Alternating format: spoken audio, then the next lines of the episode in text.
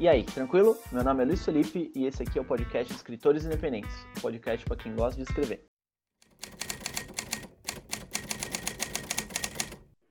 Bom dia, boa tarde, boa noite, galerinha. Tudo bom? Tudo bom com vocês? Hoje eu tô com a Vanessa Amaral.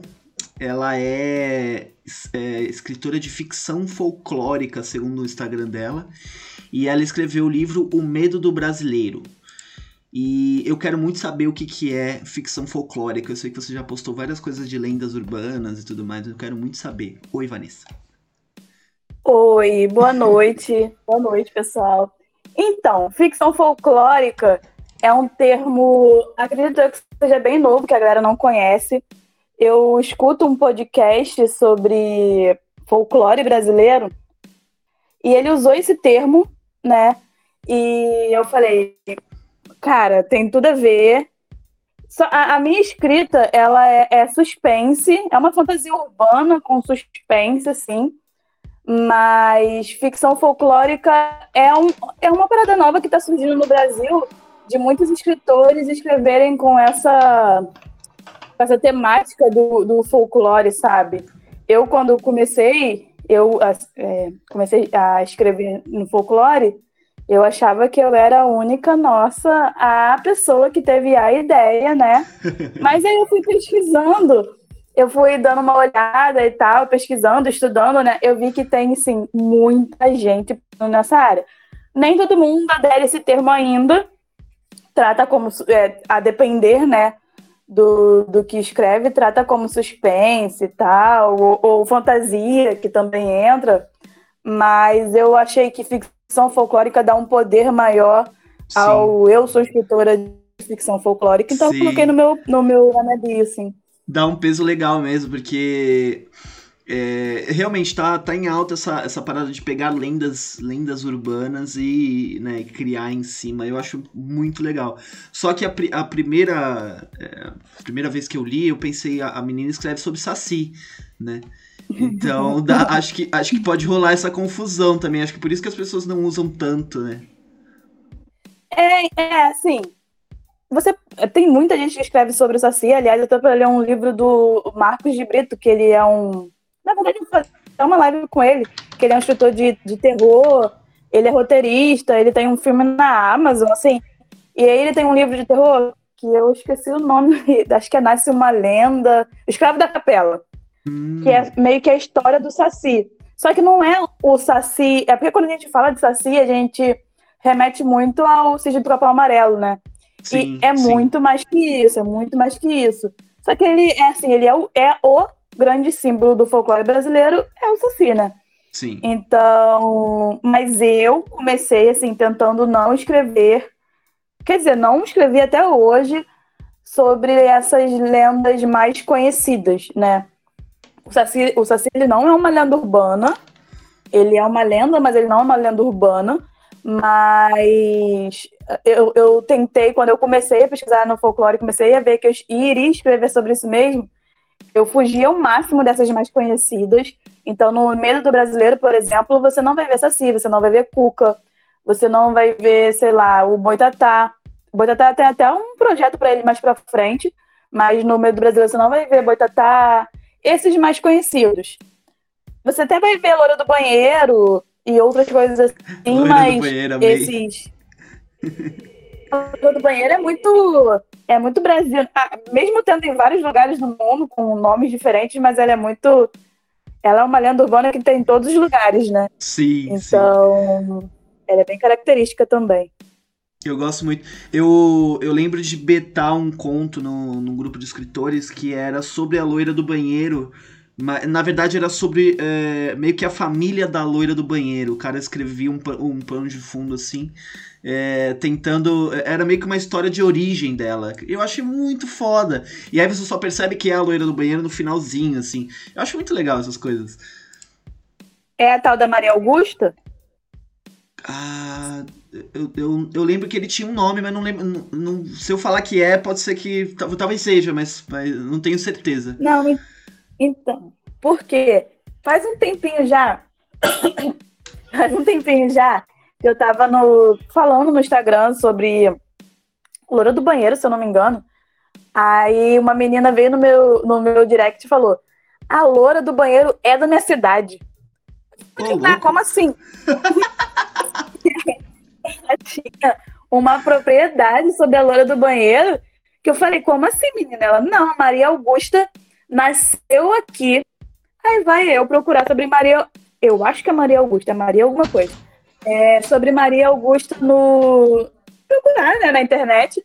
E tem a história da Maria Augusta, se eu não me engano, é em algum lugar de São Paulo, que ela meio que foi obrigada a se casar. Aí, aí ela não quis, aí o pai dela mandou ela para fora do Brasil, aí ela morreu e, e de alguma forma ela virou a loira do banheiro. E a garota batia no peito, falando. Dizendo que, que era da cidade. Dizendo que era da cidade dela. Eu falei, beleza então, né? Cara, sensacional.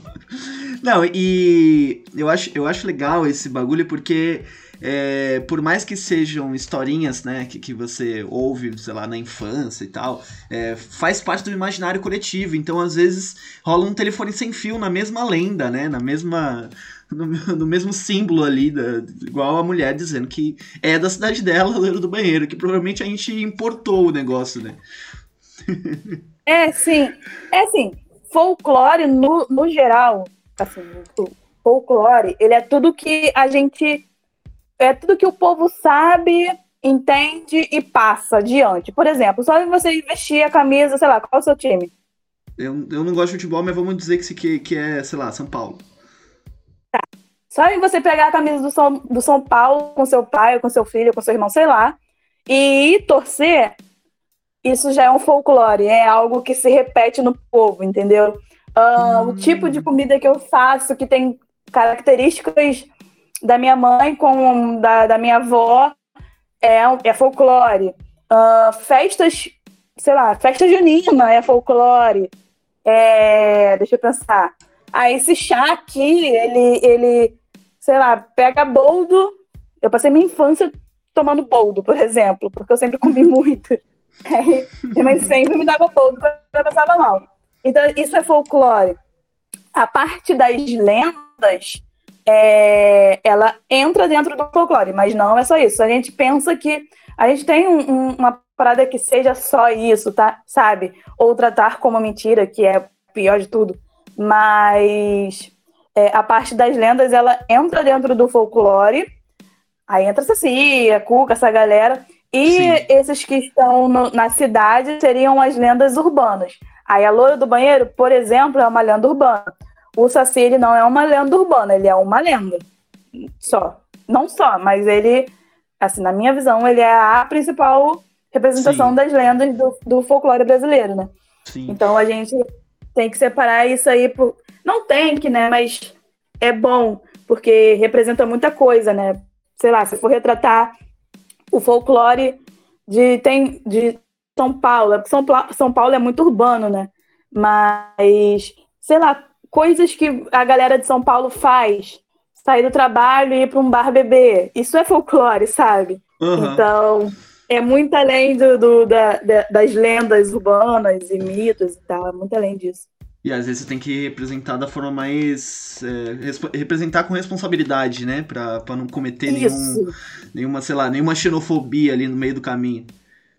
Isso. Olha, vou ser bem sincera com você. Isso é uma coisa que, que quem escreve na área do folclore, quem se preocupa de verdade, né? Quem, quem... Tem gente que que caga. Não sei se pode falar isso, mas tem gente que não pode, liga pode muito. Pode falar o que você quiser. mas, assim, por exemplo, eu vou, vou escrever sobre. Deixa eu pensar uma lenda legal. Sobre o Boitatá, que ele é mais lá do, do da região norte.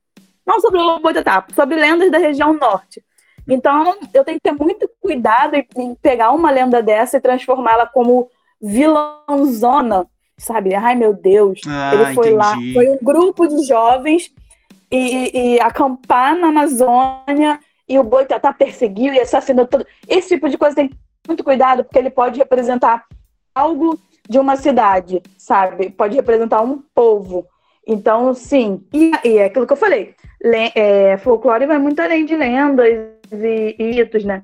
Então, sim, tem que ter muito cuidado para poder representar, porque você está representando o que uma galera é. E assim, eu não posso dizer que, sei lá, vou continuar no Boitatá, que o Boitatá me é, representa minha me representa como povo, porque eu estou, nossa, muito longe da Amazônia. Sou do Rio de Janeiro.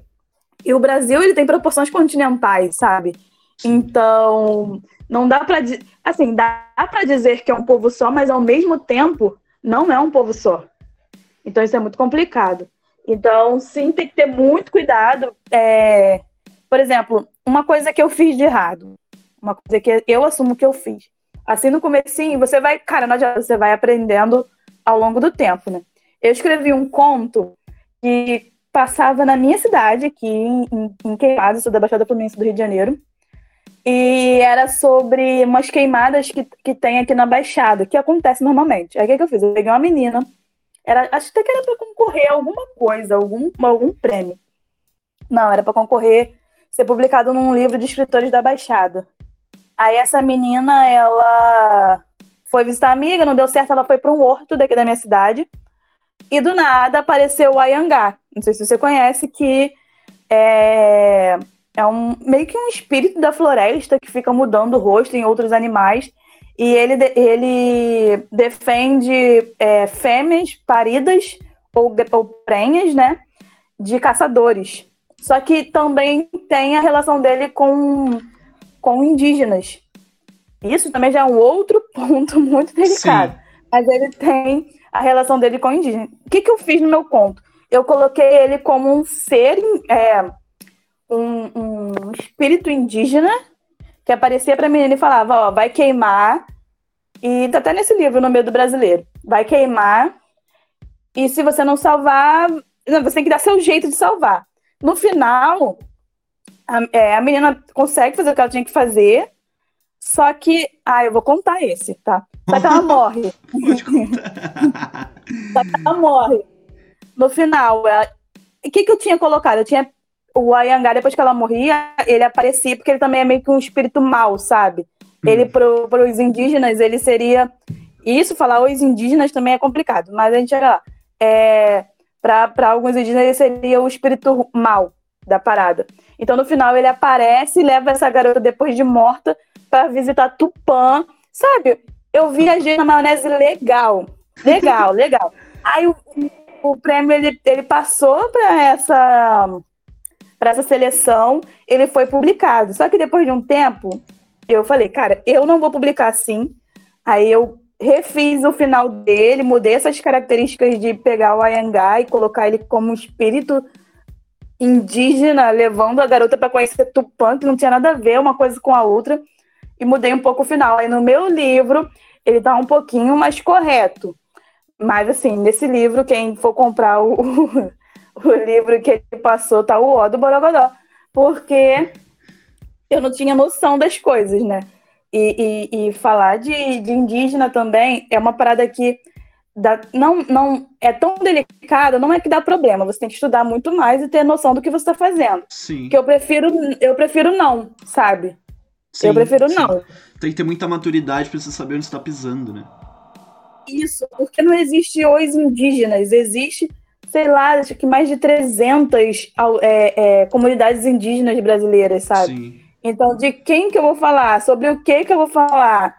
É, sabe? Então, é muito complicado. Hein? Eu ainda não não sei nem como se pesquisa tanto isso, para falar a verdade. Sim, sim. É, é, eu moro no, no litoral de São Paulo e por aqui na região tem muita é, é, área de preservação, né? Então tem muito, muita tribo indígena, é, só que é daquele jeito meio. O, o, ele já tá. Né, aquele, aquela tribo ali, ó, eu pisando em ovos para tentar não.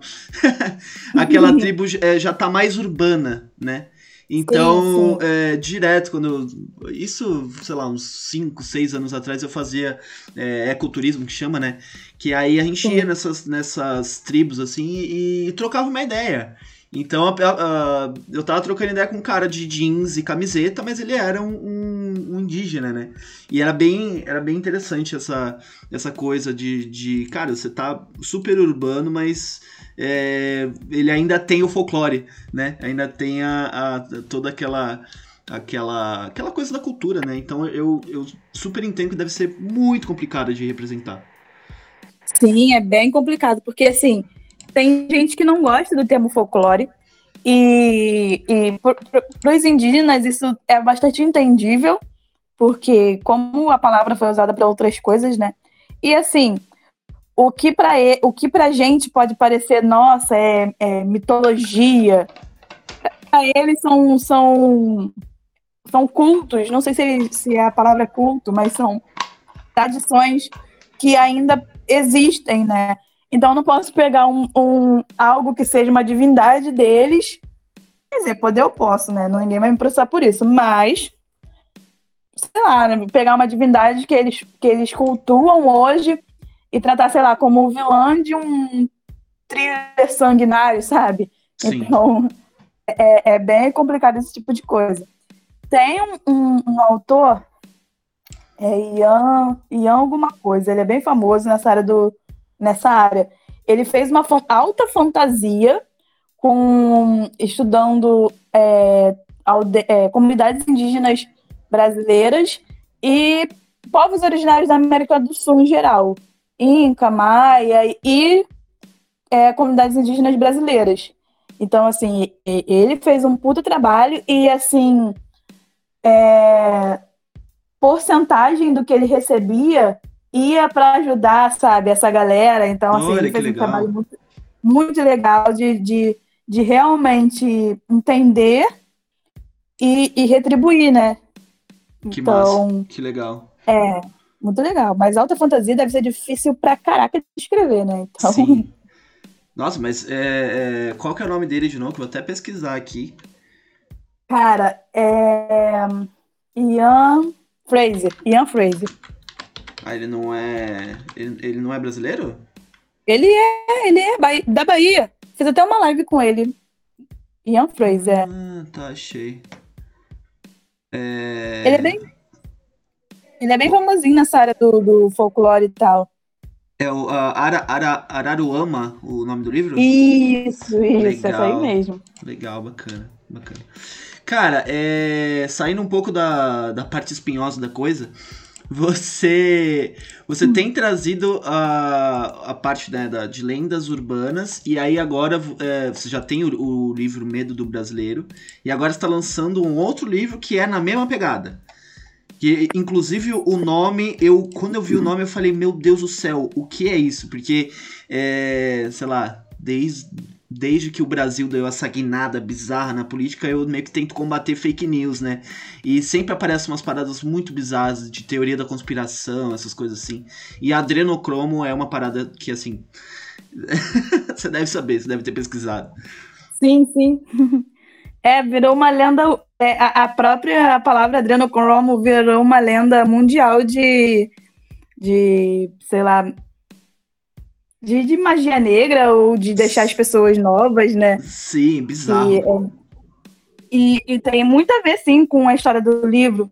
Eu nem tinha pensado nisso, na verdade, né, na questão do título, né? Uhum. É, foi o meu marido vendo esses podcasts que, que hoje bomba, sabe? Sim. Tem um monte de gente falando, um monte de. Na maioria das vezes. Assim, tem alguns que são legais, né? Venhamos e convenhamos, tem alguns que são bons pra caramba. Tô falando de flow, não tô falando de, de desses que, tipo, eu, o seu, que tem objetivos. Uhum. Mas porque tem alguns que é só um bando de homem falando sobre nada, né? E isso me irrita. não sei se me irrita mesmo, ou se é só porque meu marido tá assistindo, que a gente, que casamento é, é isso, é implicar um pouco, mas geralmente me irrita. Uhum. Mas. Quando eles falam sobre nada. Mas era um que o cara. Ele era de alguma seita maluca aí. É, e ele tinha saído. Sabe esses caras que entra, sai depois só falar mal da parada? Ele era esse cara. Aí ele tava falando, né, da. da de, de, de sacrifício de criança que teve lá. Sinceramente, eu não sei se eu acredito nele, mas ele disse a palavra adrenocromo e explicou o que, o que, que era. E eu fui pesquisar. Eu demorei para escrever o meu livro uh, um ano mais ou menos. Assim, começou a pandemia, eu, eu fiquei sem um pouco de coisa para fazer, porque as escolas fecharam, eu sou professora, né? Então, Eu já tinha começado ele, eu sentei todo dia e escrevendo, escrevendo, escrevendo e terminei. E eu tenho, nossa senhora, eu tenho uma trava com o título que eu não, não sei porquê. E, e a Adriana Plomo entrava totalmente na história do livro, que é, é, é a base do, do. É a base do livro, sabe? Eu posso falar a história do livro? Posso, né? Pode.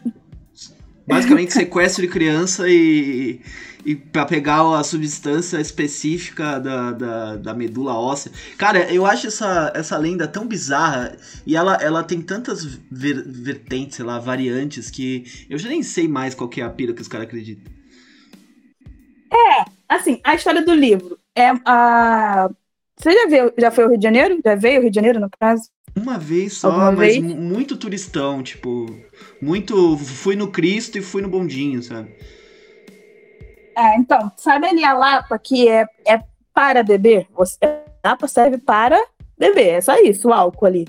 Tem uma outra área aqui no Rio, aqui no Rio também, que é o Arco do Teles. E ele também só serve para isso, para beber.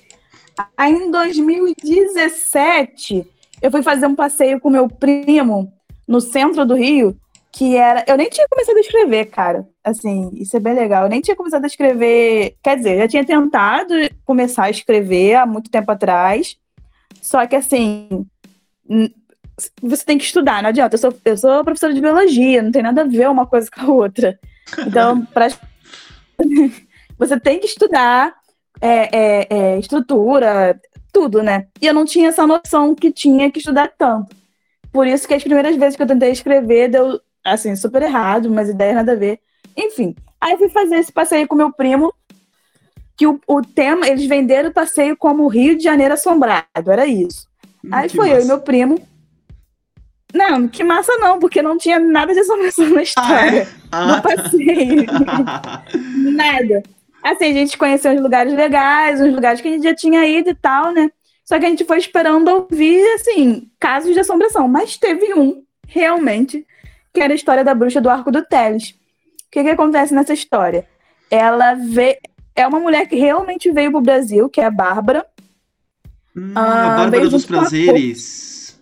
Isso, o meu livro é sobre essa lenda. Caraca, que legal. Já falamos dela, dela por aqui. O, o, não sei se Ela você conhece veio... o, o Jean Gabriel Alamo. Ele, ele, tem, ele tem um projeto sobre isso também. Sério? Depois eu vou pesquisar então. Procura, troca ideia com ele. Ele tem uma pesquisa bem massa sobre isso. Ah, legal, legal. Vou pesquisar. É, mas aí ela, ela veio, né? Então, rapidamente, ela veio pro Rio. E aí ela matou o marido, depois matou o amante. Aí acabou o dinheiro, ela começou a se prostituir, ficou velha. E falaram para ela que se ela matasse criança, tomasse banho no sangue da criança, ela ia ficar nova e ela foi ficando e apareceu um corpo no, no, na Bahia, né? Com a cara desfigurada, falaram que era ela. E dizem hoje, é, dizem que até hoje, se você for no Arco do Teles à noite, você consegue ouvir a gargalhada dela por ali. E realmente, é, crianças sumiram e tal, e a polícia da, da corte não conseguia pegar ela. Beleza. Na história do meu livro, ela volta de 30 em 30 anos. Tipo It, uhum, sabe? Uhum. Ela tá meio ela tá meio presa ao Rio de Janeiro e ela volta de 30 em 30 anos. Então se passa nos dias de hoje, não hoje, porque a gente está em momento de pandemia, então ficaria muito mais complicado escrever essa história. É uns dias de hoje, mas pandemia, mais ou menos isso. Uhum. É... Aí é um policial civil, né? O personagem principal é um policial civil, que ele tem uma família, ele é um cara tranquilo, só que ele eu sei que não existe pequenas corrupções, mas assim, entre aspas, pequenas corrupções. Ele não é um cara que, sei lá, bate nas pessoas por nada, é, aceita dinheiro de tráfico, coisas desse tipo pesada. Mas ele aceita, ele é aquele que, olha, você não pode estacionar aí, mas se você me der um dinheirinho, eu deixo. Uhum. Ah, eu vou fingir que não tô vendo que esse gás aí é de milícia. Me dá um dinheirinho que eu deixo. Ele é esse tipo de cara. Só que ele acaba sendo responsável pela investigação de morte de crianças que está tendo no centro do Rio. Crianças começam a morrer e aparecer da mesma forma em vários lugares do centro do Rio. Caralho. É, corte, no, corte no pescoço, amarrada pela perna de cabeça para baixo. Isso, isso e... real, isso, isso registrado, é, é, isso é real, né? Isso no livro. No ah, livro. no livro, ah tá. é. Aí crianças começam a aparecer assim e ele precisa investigar. Ele é o meio que responsável pela investigação. Só que é aquilo, né? Quem vai acreditar em bruxa? Ninguém vai acreditar em bruxa. Eu não acreditaria se eu fosse responsável por uma investigação de morte de criança. E ninguém, acho que é, acreditaria na, na né? Ninguém acreditaria nisso. E ele não acredita. E aí ele começa a investigar e são crianças pobres, é, moradores de favela, em grande maioria pretas, não, e era o mesmo molde que a, a Bárbara dos, dos Prazeres pegava essas crianças, porque era mais fácil para ela naquela época, por conta de escravidão e tal, Sim. não se tanto, né? E, e hoje também é mais fácil essas crianças para ela, entendeu? Aí a história vai seguindo e tal, é mais, mas é mais ou menos isso aí. Então, eu tento falar antes de questão de folclore, que eu posso dizer, é que além da lenda, né, que é uma lenda real daqui, nossa, do, do Rio de Janeiro, o modo de falar do carioca, coisas que a gente acaba fazendo no centro do Rio mesmo, lugares, isso tem bastante no livro também. E é isso, vai sair dia 13 de setembro, tá meu livro aí no, na Amazon. Cara, é, é, eu acho legal essa coisa de você pegar é, um cenário real, né, o Rio de Janeiro, e você trazer tantas coisas é, é, como eu posso dizer, é tantas coisas realmente da cultura do, do né, daquele negócio de, você falou, é, o, o, bairro que é para você ir beber, né, e você trazer, porque todo mundo que mora no Rio, ou todo mundo que, que já foi no Rio mais do que eu fui, né, de forma mais, menos turistão, é, vai se identificar, e eu acho isso muito legal, que é, é um tipo de literatura que você lê, tipo, sei lá, você tá fazendo até um serviço pra cidade, um serviço de turismo. É, olha, é, pra falar a verdade, eu até falei hoje com o pessoal de turismo daqui do Rio de Janeiro, para ver se eles, eles é, topariam, né? Eu fui, tipo, muito na cara e na coragem, para ver se eles topariam uma parceria, porque um dos problemas do Brasil é a falta de leitores, né? Sim. Sim. sim. Um dos problemas nossos é, é a falta de leitores. E quando a gente vai pensar num marketing do livro, pensando em Instagram e tal, que é o mais básico e o que mais bomba hoje, a gente faz parceria com 300 Instagrams literários que o público deles são de leitores ou outros Instagrams literários e você não quebra a bolha. A galera fala para não quebrar a bolha, né? Esse pessoal de marketing fala para não quebrar a bolha. Só que eu acho que como, como escritor, um dos, do, do, dos nossos deveres é quebrar a bolha e conseguir novos leitores.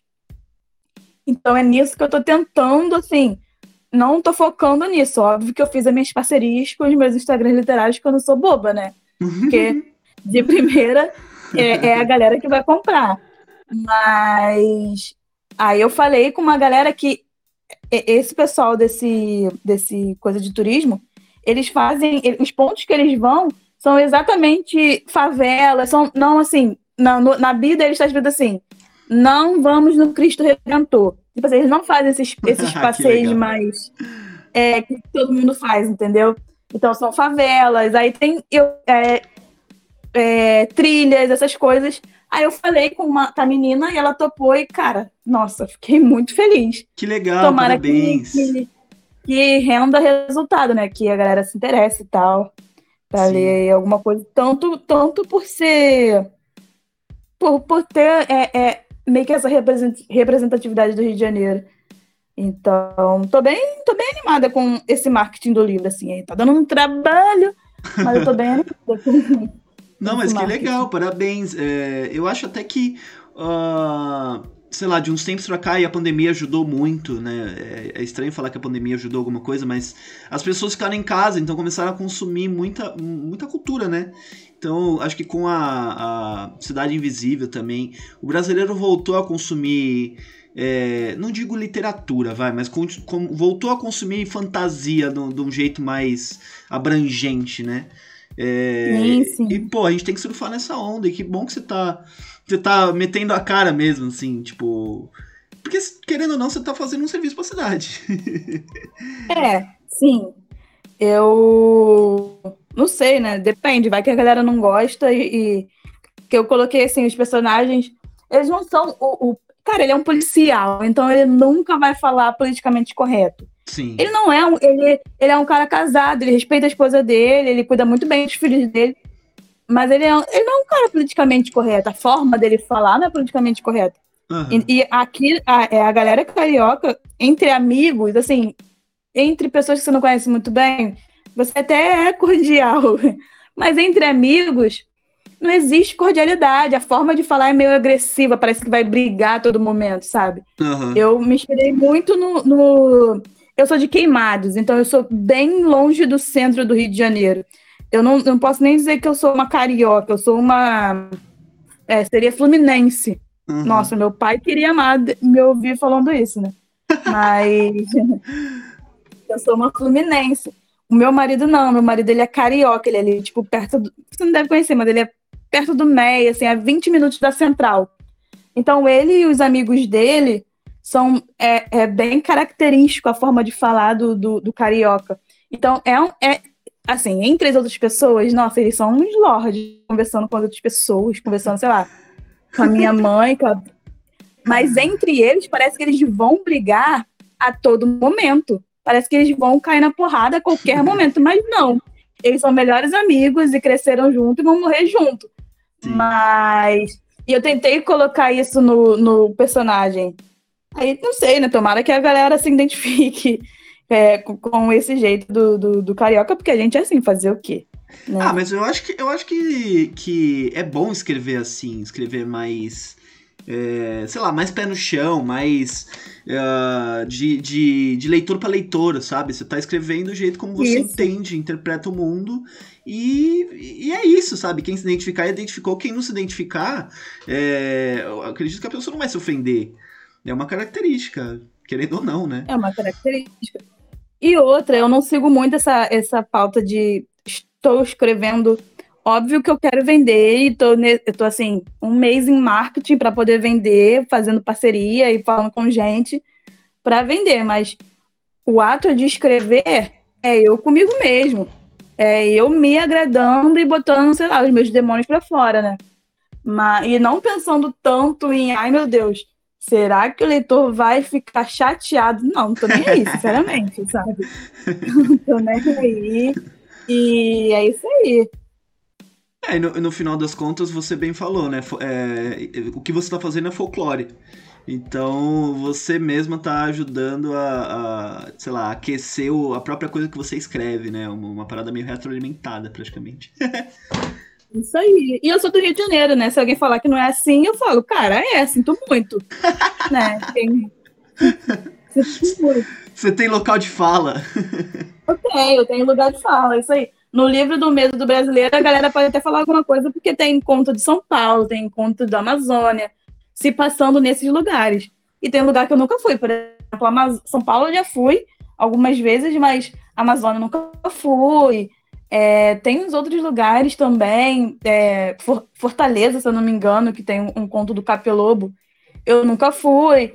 Então, foram, foi, foi assim, uma pesquisa um pouquinho maior, mas sinceramente, eu não pesquisava tanto quanto eu pesquiso hoje. Eu estou pesquisando para um próximo livro, que não é o foco ainda, mas é, que ele não vai se passar no Rio de Janeiro. Assim, eu, eu esse do Rio de Janeiro foi muito mais tranquilo para mim, porque eu conhecia total os lugares. Eu sei chegar nos lugares do onde se passa a história do meu livro. Eu sei os trajetos, o tempo, a, tudo, é tudo que precisa, assim, eu sei. Mas o próximo livro ele vai se passar em Minas. Então eu tô pesquisando lendas de Minas, é, como que a galera é, meio que vive lá e tal. Só acho que tem muita coisa na internet, né? E eu, eu consegui fazer uma viagemzinha para Minas que, assim, nossa, abriu minha mente 100%, mas é bem mais difícil você escrever. Imagina essa galera que escreve, sei lá, brasileiro escrevendo que tá, o personagem tá na, em Londres e nunca pisou em Londres. Mesmo com toda a tecnologia que a gente tem hoje, isso deve ser difícil pra caramba se você quiser fazer um trabalho legal, né? Sim. Não, e, e, eu acho super legal, mas realmente você tem que, você tem que praticamente se, se duplicar para conseguir fazer uma parada assim. É, eu acho super legal quando o cara faz uma pesquisa, ou então quando, é, né, no seu caso, você é moradora da cidade e tá escrevendo uma parada sobre o que você é, viveu, né? Não sobre o que você viveu, mas você, você convive com os, os locais e tudo mais. Eu acho muito Sim. legal. Eu morei um ano em, em Porto Alegre e Lá eles têm muito essa, essa cena é, de, de, sei lá, uma casa amaldiçoada, essas coisas assim. Tem uma lenda lá do, do, de uma. É, era uma mulher que, é, se não me engano, ela. ela sei lá, ela, ela meio que seduzia os caras e aí é, ela matava o cara e aí o, o marido dela era açougueiro e ele usava a carne dos caras como, né, vendia na, na na no açougue como linguiça, o que seja. E então, tipo, é muito legal quando você vai ver a, parada pela ótica do morador. Eu acho isso muito massa. Inclusive, eu até, é, até dei uma pesquisada aqui na internet é, pra achar o nome do livro, que eu lembro que eu cheguei a ler nesse um ano que eu fiquei em Porto Alegre. Eu fui, eu fui até os lugares e tal, porque é muito legal. Mas eu não achei ainda, talvez eu ache mais tarde coloque no, na descrição. Porque é, é, muito bacana e é um trampo que, é, é, é, basicamente o trampo que você faz, né? Sim, sim. Eu tenho, no, no Medo do Brasileiro tem um conto que é, não é Porto Alegre, mas é Rio Grande do Sul. Ele é sobre uma lagoa que ela é amaldiçoada. Aí, assim, tem 300 mil coisas nessa lagoa. Tem uma noiva que foi morta no dia do casamento. É, aí ela atazona a galera que passa, os caminhoneiros que passam na pista tem uma cidade que meio que foi engolida pra, por essa lagoa. Aí aparece uma cruz. E assim, a lagoa do nada, às vezes dá redemoinho e, e afunda barco e tal. Aí no Medo Brasileiro tem um conto sobre essa lagoa. Mas assim, eu escrevi o Medo Brasileiro, uh, eu vi uma lenda legal, aí eu tava lendo o dicionário do Câmara, do Câmara Cascudo, Aí eu vi uma lenda legal e, assim, falava, caraca, isso dá uma história muito boa, hein? E escrevia. então, tem tanto da, da questão é, cultural do, do local, mas tem as lendas locais, isso aí eu respeitei. As lendas é, da, daquela cidade é daquela cidade ou daquele estado, e aí se passa lá, mas a questão cultural, sei lá, da forma de falar e tal, isso isso é muito difícil também, né? Só Sim. quem faz, sei lá, escreve sotaque muito bem é Ariano Suassuna. Meu Deus. Não, mas então, é, é, você teria que viver de fato no lugar durante um tempo para você conseguir escrever da melhor forma. Mas acho que caracterizando de uma forma fiel já tá ótimo. É, sim, tá ótimo. E aí, voltando nessa coisa de, de lenda e de é, falar sobre lenda, né? É, trazer essa coisa do, do imaginário popular. Você fez uma postagem sobre o programa do Gugu, que eles traziam essa, essas lendas e tal. Lenda, é, é, se não me engano, deixa eu achar aqui. Era Lendas Urbanas o nome do, do quadro, né? Isso, isso. Cara, e... eu vi a postagem e eu automaticamente me transportei pra minha infância vendo essas paradas e, tipo, vendo meio em choque, assim, porque o bagulho passava de tarde, tá ligado? Aham. Uhum. Isso aí. E é porque assim, nesse período de marketing para o livro, todas as minhas postagens precisam ser dire... não que eu... nem que eu esteja não falando do livro propriamente dito, mas tem que ser direcionada à história, né? E nossa, eu fico batendo cabeça no que eu vou postar. Aí me lembrei do, do, do quadro do Gugu e falei, cara, vou postar sobre isso. E olha, foi uma das que mais fez sucesso né, nessa época, assim, de, desse, de um mês pra cá, né? Ela. Porque remete a todo mundo à infância, todo mundo lembra Sim. disso. E, e foi uma forma da galera é, se reconhecer nas lendas, né? Quando falava, sei lá, uma lenda dessa cidade. E conhecer outras, né? De outros lugares do Brasil também, mas de outros lugares. Cara, isso, isso, é muito legal, porque realmente você tá mexendo não agora não só com o imaginário brasileiro, mas com a infância do brasileiro, porque todo mundo viu o programa do Gugu, tá ligado? isso aí. E, e, eu fiquei pensando em outras, né? Me falaram que no Ratinho também tinha, né? Tinha umas coisas assim. É, e o Linha Direta tá na minha mente também, de como eu vou fazer uma postagem sobre o Linha Direta, Nossa. que aterrorizava todo mundo também, né? Nossa, Linha Direta acho que eu teria até arrepio vendo. Cara, a, a música do Linha Direta me, me dá pesadelos até hoje. Cara, E- linha, linha direta era pesada. Cara, eu descobri que existe uma série sobre lendas brasileiras, você acredita? é mesmo? Eu não sabia. É, assim, eu não sabia. Ela é de algum desses, desses streaming fechado aí, que eu não, não sei o nome. Mas ela, o nome é Lenda Urbana e são lendas brasileiras. E acho que é só baixando também. E assim, né, cara? É, os Estados Unidos, né? Falando dos Estados Unidos, já produzem tanta coisa voltada às lendas de lá. Por que, que a gente não faz o mesmo, né? Agora a gente tá fazendo, né? Não tem essa de. Mas a gente demorou tanto a começar a produzir na...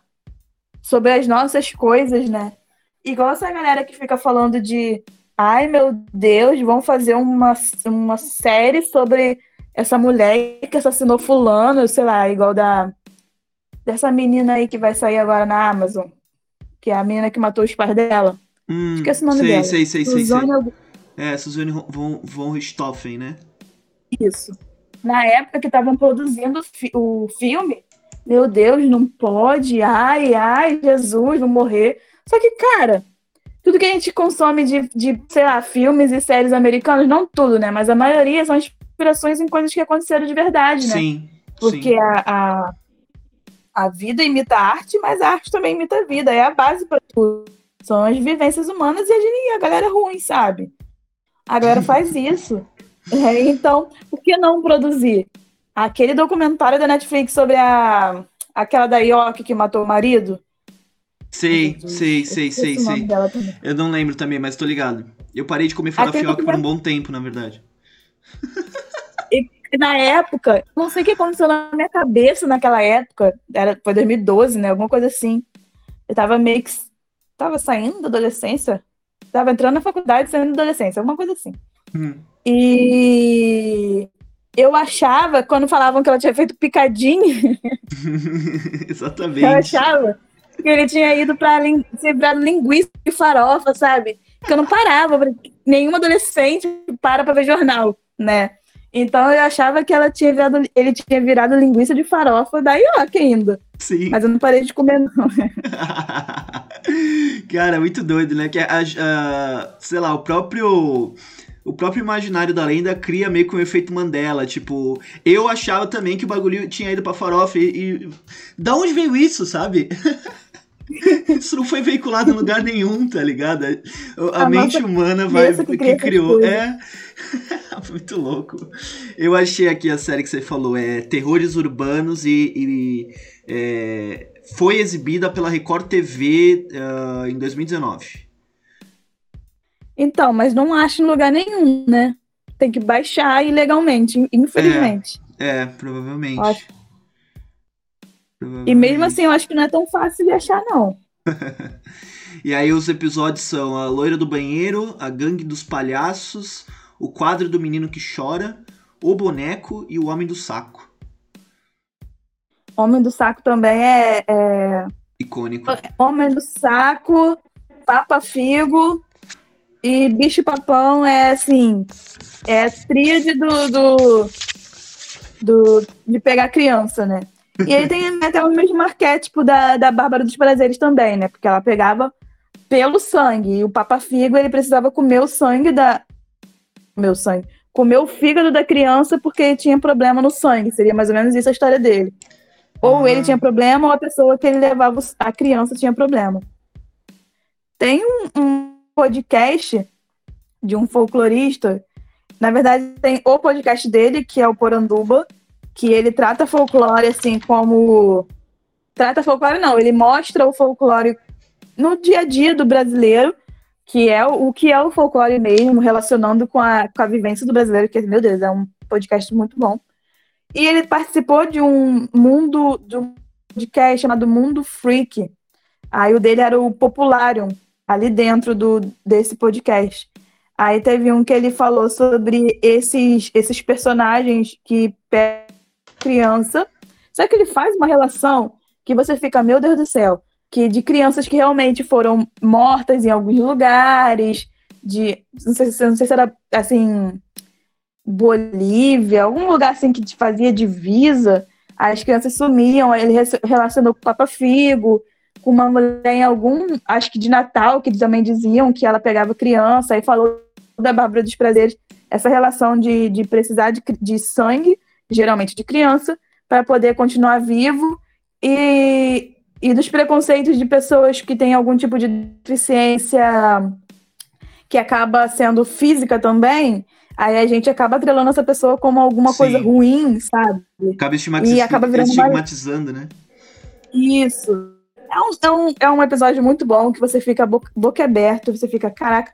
Igual a história do, do ET de Varginha, né? Dizem que era um, um garoto que ele tinha alguma. Ele possuía alguma deficiência e ele estava, sei lá, simplesmente defecando no mato e duas garotas viram e acharam que era ET e teve todo aquele escarcel. Pode crer. Foi isso que eu ouvi, sabe? E- Bizarro, né, cara? Bizarro, bizarro demais. Mas Minas dizem, dizem que tem muita pressão mesmo, né? Não sei. Vai que. Ah, eu, eu lembrei agora dessa, dessa coisa de criança, né? Porque eu acho que é muito.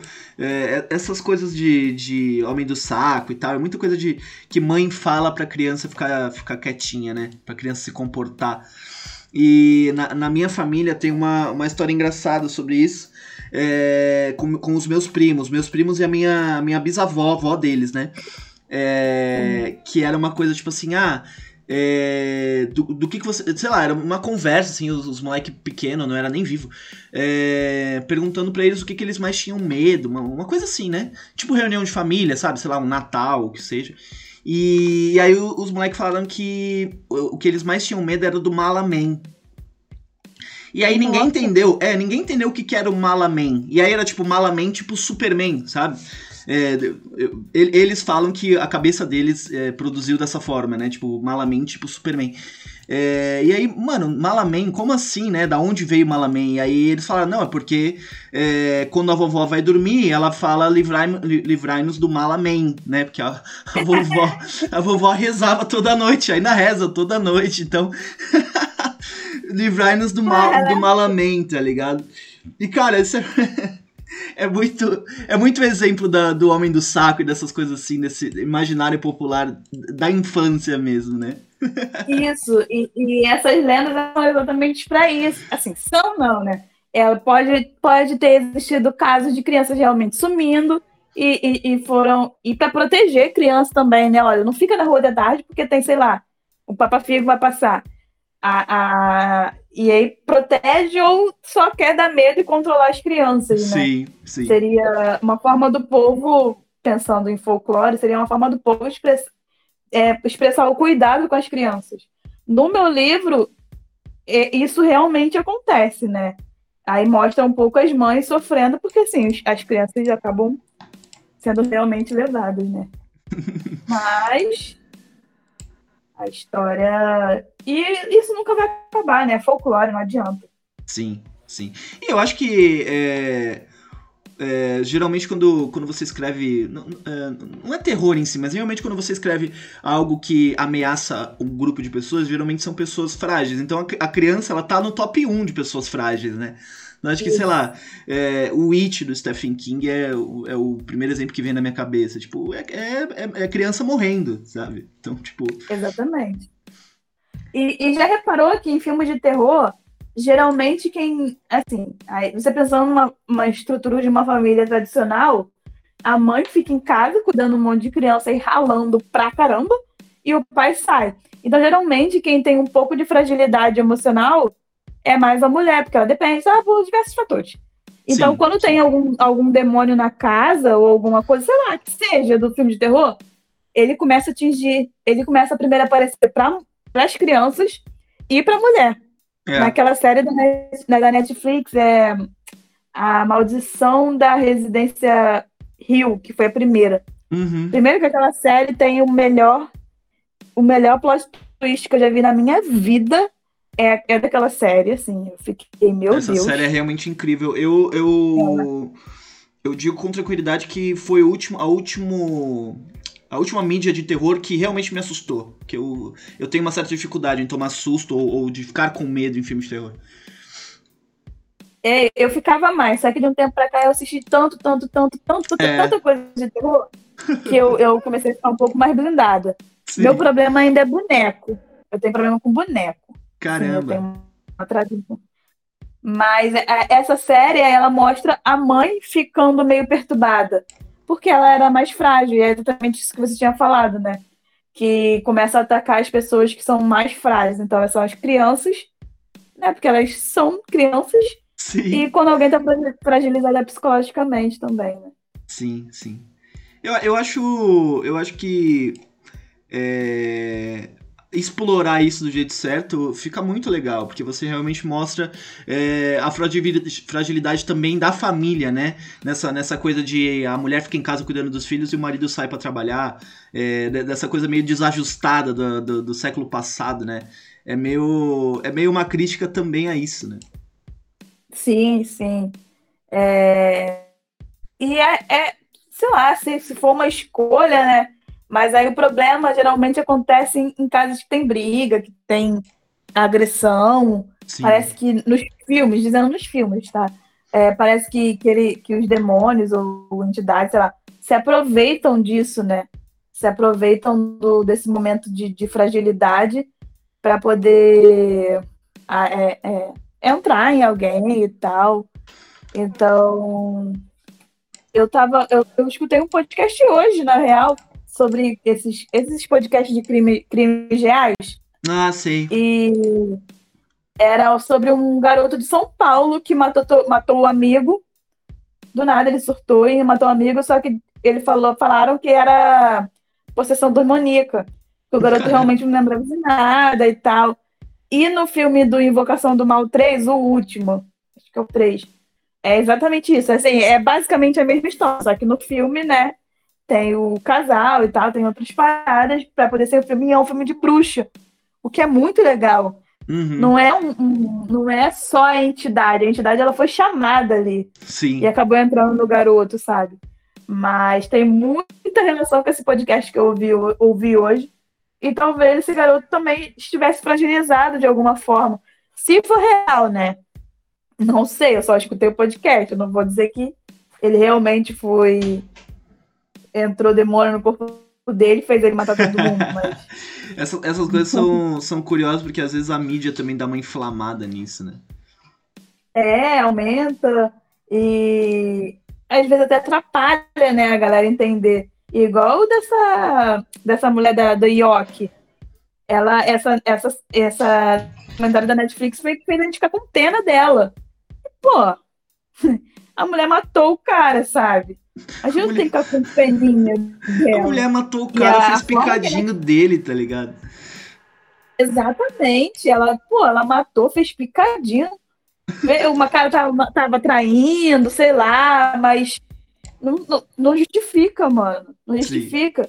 E, e a série, a forma que a série é conduzida, você fica, caraca, se fosse eu, a série te faz pensar isso, se fosse eu fazer a mesma coisa. Caralho. É isso que a série faz você pensar. Que viagem. Mas tá errado, né? tá errado, não pode. É, e, e a mídia realmente atrapalha muito. Sim. Igual aquele caso da Eloá, eu era adolescente também nessa época. Ah, eu lembro e... que a mídia fez mó alarde, né?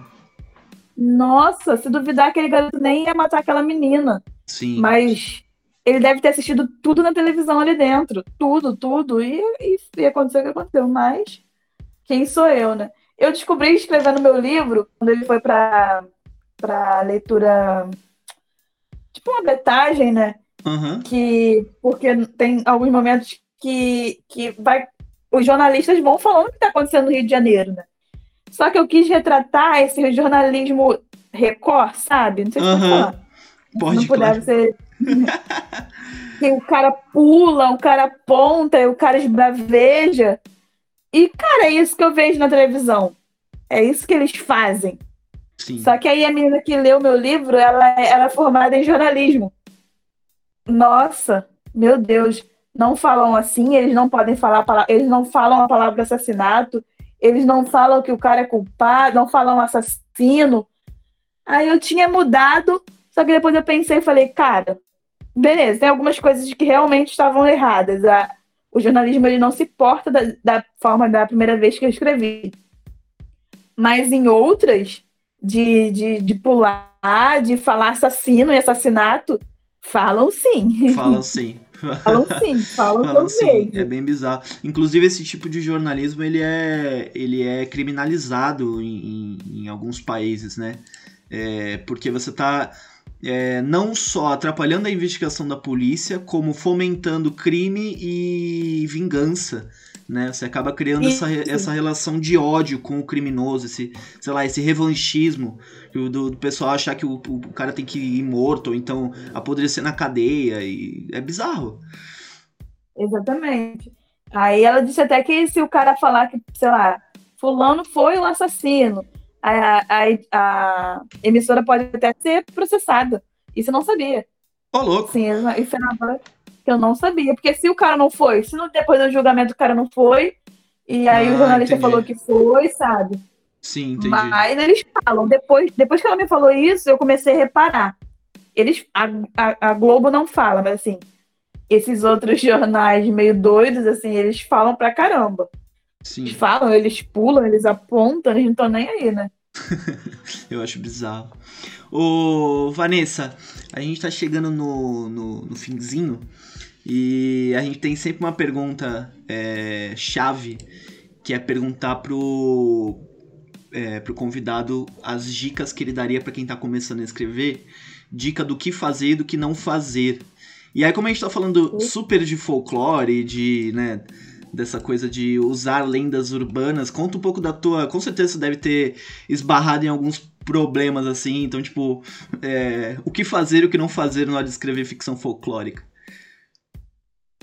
Ah, o que fazer? Ler, é, um, conversar com pessoas seria a melhor opção possível. Você não precisa mais ir ao local, você tem internet, né? Então, conversar com as pessoas sobre o folclore local. Ou se você não está afim de conversar, procurar livros de, de pessoas desse local que falaram sobre lendas desse local. Sei lá, você quer escrever sobre lendas, uma, uma história que se passa no Sergipe, e aí você procura algum autor que escreveu sobre lendas do Sergipe, porque sempre tem. Sempre tem um cara é, que cataloga. cataloga? acho que é assim que fala. É, todas as lendas e escreve histórias sobre aquele local. Então, leia, procure se informar e, e tenta entender o, o que aquela lenda quer dizer para aquela comunidade. Isso é uma coisa que você tem que fazer. Sim. É, se você quiser fazer um trabalho bem legal, tem que fazer, tem que ler, tem que entender e tal. Tem muito artigo na internet do, do hoje em dia. É muito fácil você achar artigos, é só, é só você pensar que todo mundo que se forma em faculdade, mestrado, doutorado e, e pós-graduações tem, tem que é, ter um artigo. artigo. Então tem artigo para tudo. tudo, tudo, tudo tem. Então é muito, hoje em dia é um pouco mais fácil de achar esse tipo de coisa. Então pesquise e se informe. Uma, e, e, e da mesma forma, para poder escrever uma história qualquer, você precisa estudar pra caraca, né? Sim. E uma coisa que não fazer é, é sei lá, tratar uh, questões religiosas, posso falar como religiosa, indígenas, como mitologia. Não existe, infelizmente, não existe uma mitologia indígena brasileira. Não existe, não tem como. Eu sei que quando a gente digita isso no Google aparece aquele artigo da da super, super interessante, mas, é, mas aquilo ali não existe. A gente tem mais de, 13, mais de 250 uh, comunidades indígenas com suas com, com, com, seus seres que eles adoram e, e, ou não adoram ou convivem, não sei.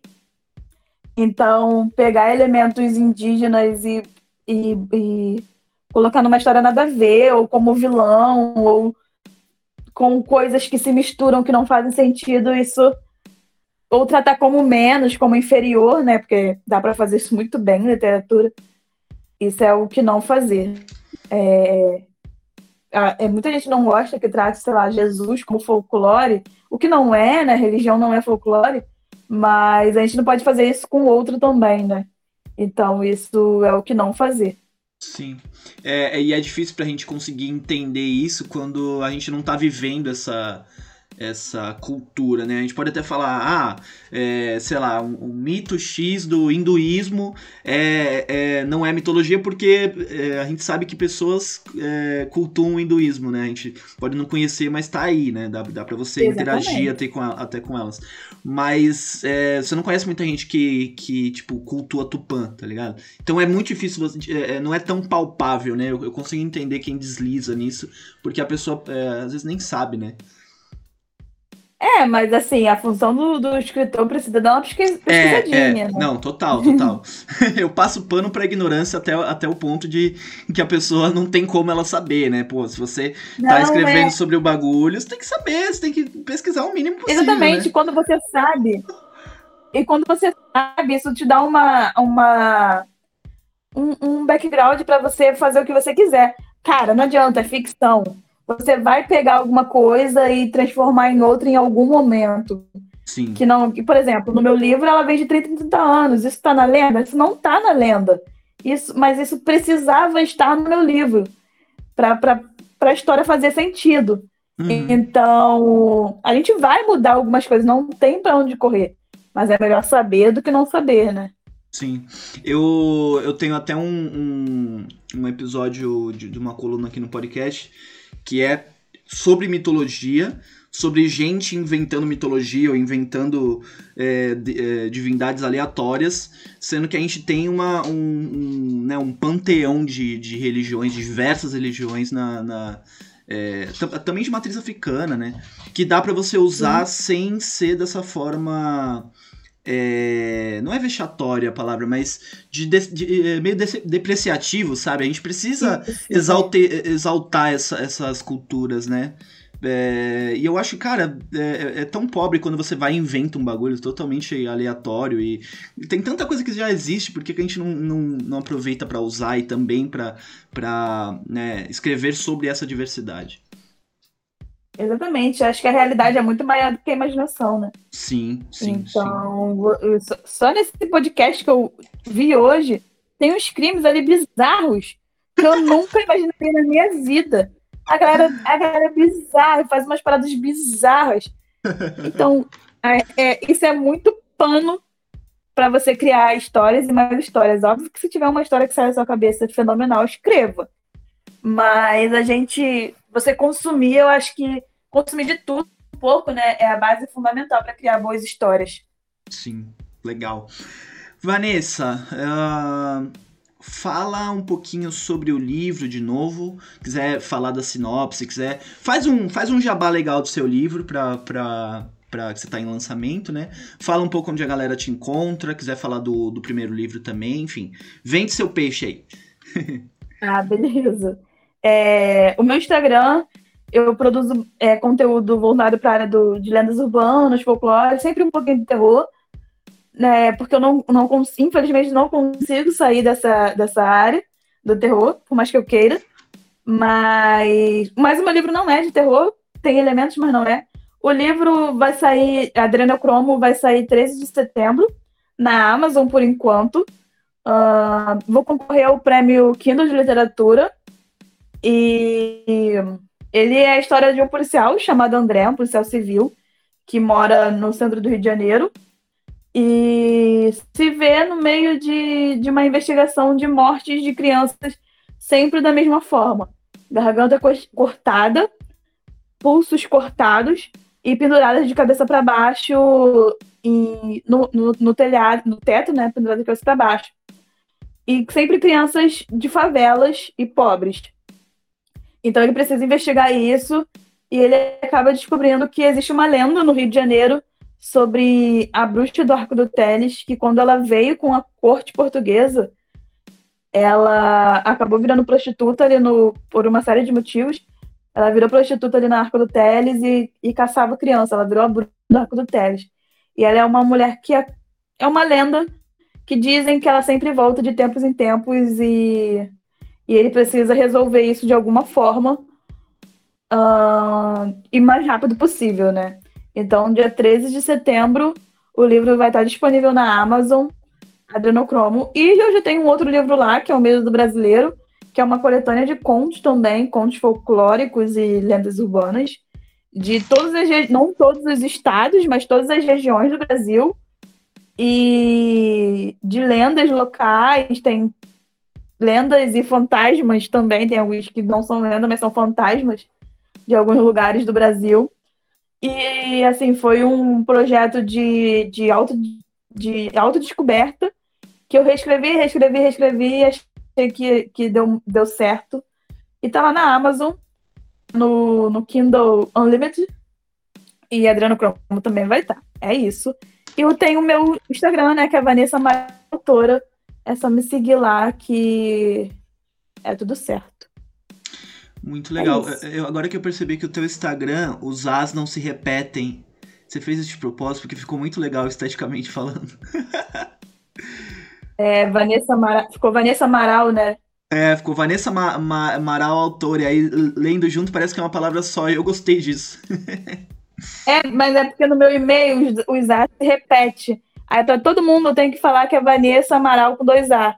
Ah. eu falei, não vou fazer isso no Instagram. Vai ficar Vanessa Amaral tá bom. muito bem. Vanessa, muito obrigado, muito obrigado mesmo. Foi um papo muito bacana. É, eu tenho certeza que o fardo de escrever ficção folclórica vai ficar um pouco mais leve agora, porque você realmente dissecou o assunto e, puta, muito massa, muito massa mesmo. Muito obrigado por ter vindo e sucesso nas suas, nas suas vendas do seu livro. Do, espero que você seja muito lido. Espero que dê certo também a, a coisa do, do turismo do Rio. Ah, obrigada a você, cara, por, pela oportunidade de falar. E o papo realmente foi muito bom. É, só faltou cerveja. da próxima vez a gente, a gente providencia. Isso aí, lá no Arco do Teles. tá bom. Ai, Vanessa, muito obrigado, muito obrigado mesmo. Obrigadão. E aí, você sabia que tudo isso era folclore? Não esquece de seguir a moça, é Vanessa Amaral, autora.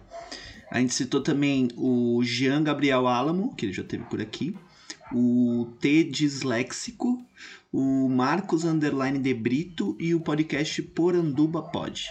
Tudo isso lá no Instagram.